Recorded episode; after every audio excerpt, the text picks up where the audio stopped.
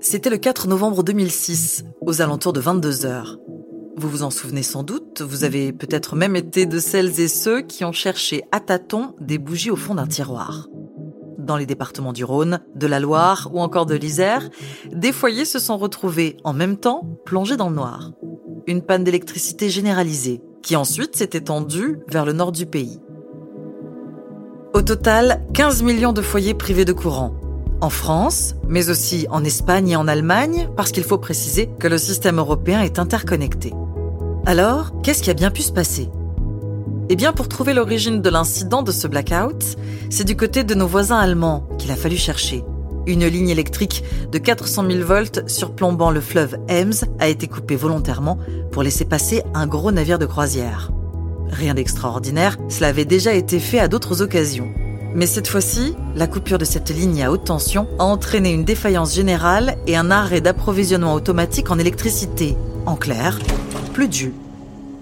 La coupure n'a duré qu'une heure pour la majeure partie des foyers, et cela parce que le système hydraulique français est venu à la rescousse du réseau, grâce à ses barrages, et surtout grâce à des batteries malheureusement peu connues du grand public, moins branchées que celles de Tesla, alors qu'elles ont un grand potentiel pour les énergies renouvelables. Aujourd'hui, le stockage est l'un des enjeux énergétiques majeurs. Il permet l'adaptation entre l'offre et la demande, la réduction des pertes et l'optimisation des coûts. Et le premier type de stockage d'énergie au monde est l'eau, tout simplement. Et cela passe par ces sortes de batteries appelées STEP, comprenez station de transfert d'énergie par pompage. Comment la STEP peut-elle favoriser le développement des énergies renouvelables en France? Pourquoi ce système est-il si peu connu? Et concrètement, Comment fonctionne-t-elle? C'est ce que nous allons voir dans cet épisode. Je suis Omblin Roche, bienvenue dans Avant demain, le podcast qui décrypte le futur en sachant que c'est aujourd'hui que tout se joue.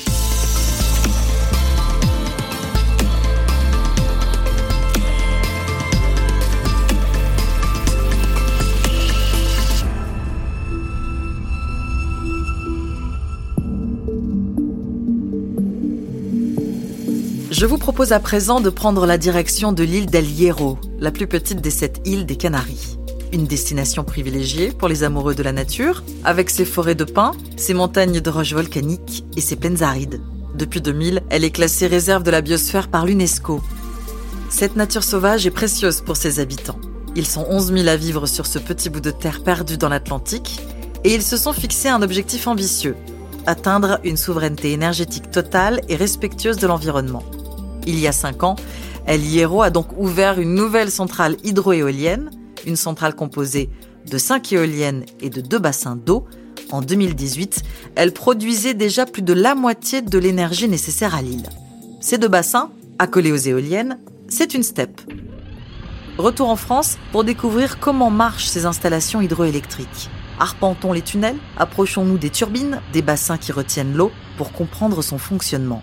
Je suis avec Yves Giraud, directeur d'EDF Hydro, responsable des activités hydroélectriques, c'est-à-dire des barrages chez EDF. Alors le principe d'une STEP, c'est de constituer une réserve d'électricité en stockant deux grands volumes d'eau en altitude. Vous imaginez euh, deux bassins, l'un en bas de la montagne et l'autre en altitude derrière un barrage. Quand l'électricité est abondante et pas chère, par exemple un moment de grand vent ou de grand soleil, vous pompez l'eau pour l'amener en haut de la montagne. Et lorsqu'au contraire, vous avez besoin d'électricité et qu'elle est chère, vous faites descendre l'eau de la montagne en la turbinant et donc en produisant de l'électricité. Une STEP permet donc de stocker de grandes quantités d'énergie électrique par l'intermédiaire de l'énergie potentielle de l'eau. Et pour Yves Giraud, c'en est presque magique. C'est magique et c'est renouvelable, c'est-à-dire qu'on ne consomme pas d'eau, puisque l'eau passe quasi indéfiniment d'un bassin à un autre, de bas en haut, puis de haut en bas. Cette forme de stockage représente aujourd'hui 97% du stockage électrique dans le monde. En France, la steppe la plus puissante est située dans l'Isère, au cœur des Alpes. Elle a été mise en service en 1987.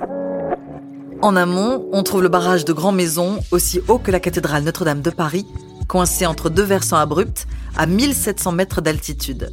Le lac contient 140 millions de mètres cubes d'eau, dont une centaine est alimentée par la fonte des neiges et par la pluie. En aval, 930 mètres plus bas dans la vallée, se trouve le second lac. Sur ses rives, l'usine hydroélectrique de Grand Maison se charge d'organiser les va-et-vient de l'eau entre les deux bassins.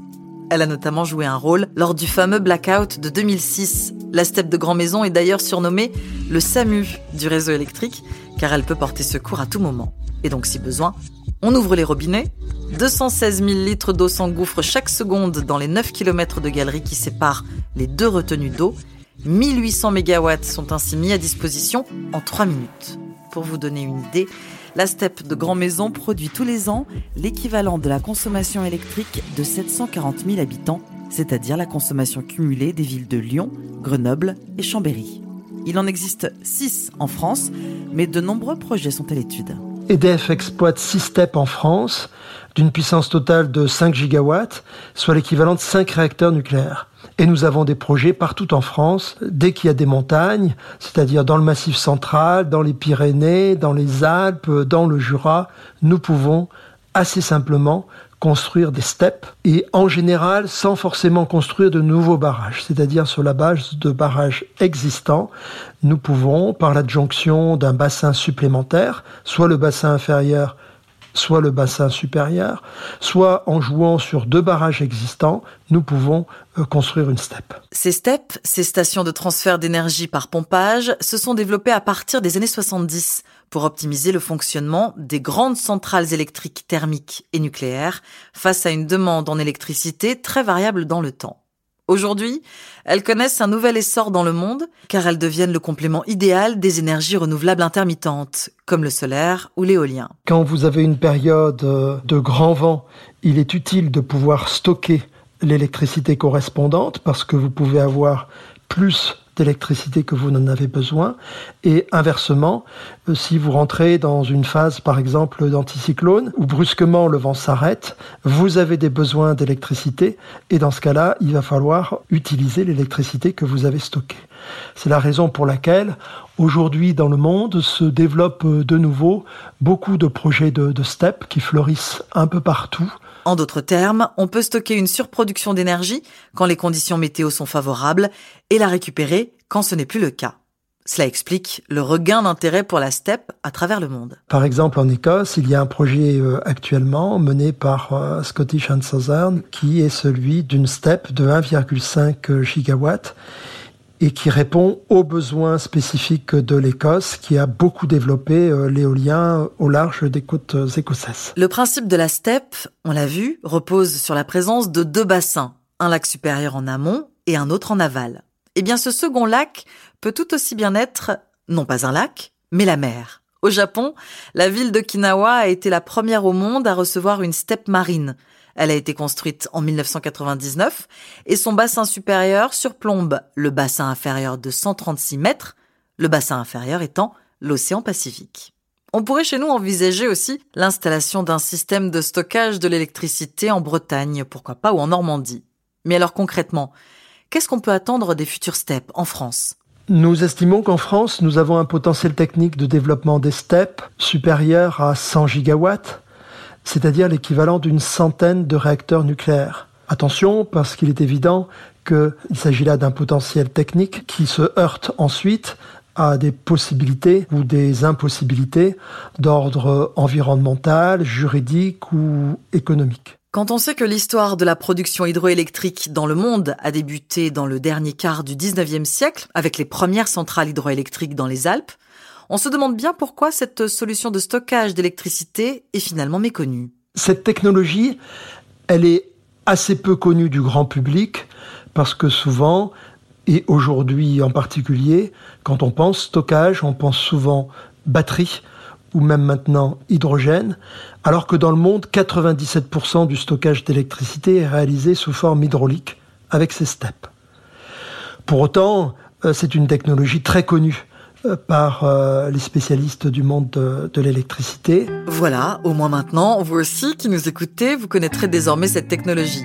Et qui sait, peut-être que demain, vous la connaîtrez même de très près. Aujourd'hui, des recherches sont menées sur des steppes à petits réservoirs. L'idée est de créer des micro-steppes urbaines. Imaginons, pourquoi pas, des petites installations hydroélectriques dans nos maisons ou sur le toit des immeubles dans les grandes villes. Ce podcast est produit par Europe 1 Studio en partenariat avec EDF. Pour ne rater aucun épisode, abonnez-vous sur Apple Podcast ou sur votre plateforme de téléchargement préférée. Et moi, Anis Mbida, je vous propose de vous retrouver dans un second épisode pour continuer à parler d'innovation autour de l'eau qui pourrait changer nos vies. En attendant, suivez-nous sur les réseaux sociaux et sur europe1.fr.